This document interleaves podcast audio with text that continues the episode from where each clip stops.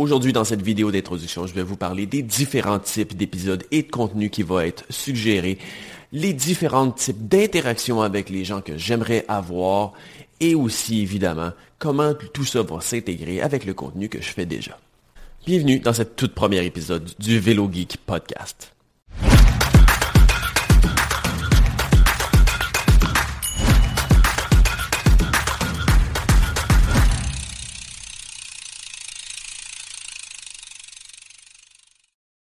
Rentrons dans le vif du sujet. C'est quoi le but finalement? Pourquoi j'ai créé le Vélo Podcast?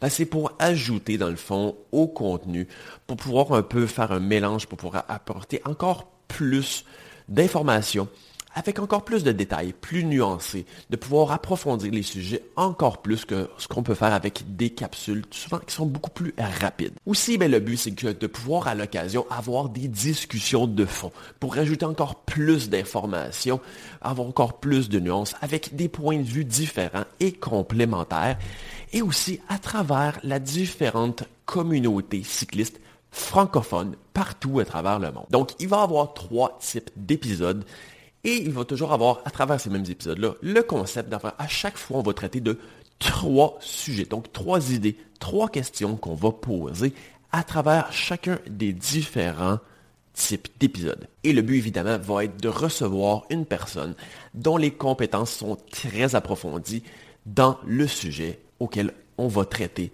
lors de cet épisode. Il va y avoir d'autres choses de nouveau aussi, c'est-à-dire de l'actualité technique. Donc, je vais prendre trois dernières nouvelles finalement du monde du vélo au point de vue technique, que ce soit des nouveaux produits ou quoi que ce soit.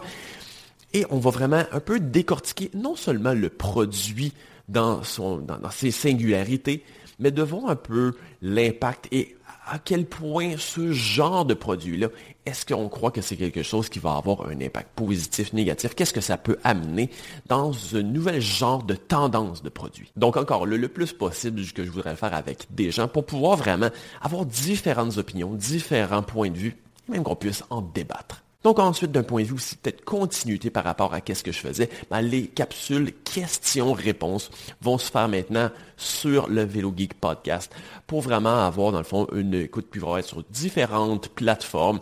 Donc, je vais toujours de prendre vos questions les plus pertinentes posées sur les vidéos de la chaîne YouTube. Donc, on va vraiment pouvoir prendre le temps d'y répondre de plus en détail possible. Mais au-delà du concept, qu'est-ce que je recherche un peu comme ambiance? Mais avant de dire comment je voudrais faire les choses, ben, ben finalement, des fois, ça donne peut-être toujours autant d'indices de savoir comment je ne voudrais pas faire les choses que comment je voudrais faire les choses. Une chose dont je veux vraiment me retirer, que je vois déjà beaucoup, mais c'est pas ce que je recherche, c'est un peu d'avoir une entrevue. C'est-à-dire, quand je vais recevoir des invités, je ne veux pas les traiter comme une personne dont je vais interviewer, dont on va essayer seulement de, que je lui pose des questions ou qu'il me donne des réponses, ou il me parle un peu de son passé, de justement de ses, ses connaissances, de son parcours. C'est pas ce que je recherche. Ce que je veux ultimement, c'est que le podcast ne soit pas centré autour des individus, mais autour des informations données au public. Donc, à chaque fois que je voudrais recevoir quelqu'un, je ne veux pas le traiter comme un peu un invité que je vais interviewer, mais davantage comme un co-animateur dont je veux avoir une discussion finalement, un échange, potentiellement même un peu un débat, un échange d'idées. Donc, comment tout ça va s'intégrer? Parce que non, effectivement, je ne veux pas non plus que ce soit quelque chose qui est totalement indépendant et distinct de ce que je fais déjà. Je veux un peu que ce soit une continuité, une amélioration. Donc, non, il va continuer à avoir des capsules d'information de façon régulière, des revues de produits sur la chaîne YouTube, mais il va avoir un peu un certain mariage d'informations entre les deux. Donc, comme par exemple, pour tous ceux qui vont vouloir voir les épisodes dans leur intégralité, ben, je vous suggère soit d'aller voir sur les différentes plateformes d'écoute audio, évidemment, comme Apple, Google et Spotify. Mais aussi, les versions dans leur intégralité en format vidéo seront disponibles sur la chaîne dédiée du Vélo Geek Podcast. Mais ce qu'on va retrouver aussi, c'est sur ma chaîne YouTube principale, va se retrouver finalement des extraits plus courts des différentes, si on veut, chapitres ou questions ou thématiques qu'on peut avoir à travers les podcasts de plus longue durée. Ça va permettre non seulement une diffusion, mais aussi un échange euh, dans les commentaires sur vraiment les aspects plus spécifiques qu'on va parler à travers les différents épisodes. Donc, ce projet-là commence, oui, et de façon graduelle. Donc, dans les prochaines semaines, vous allez voir les premiers épisodes.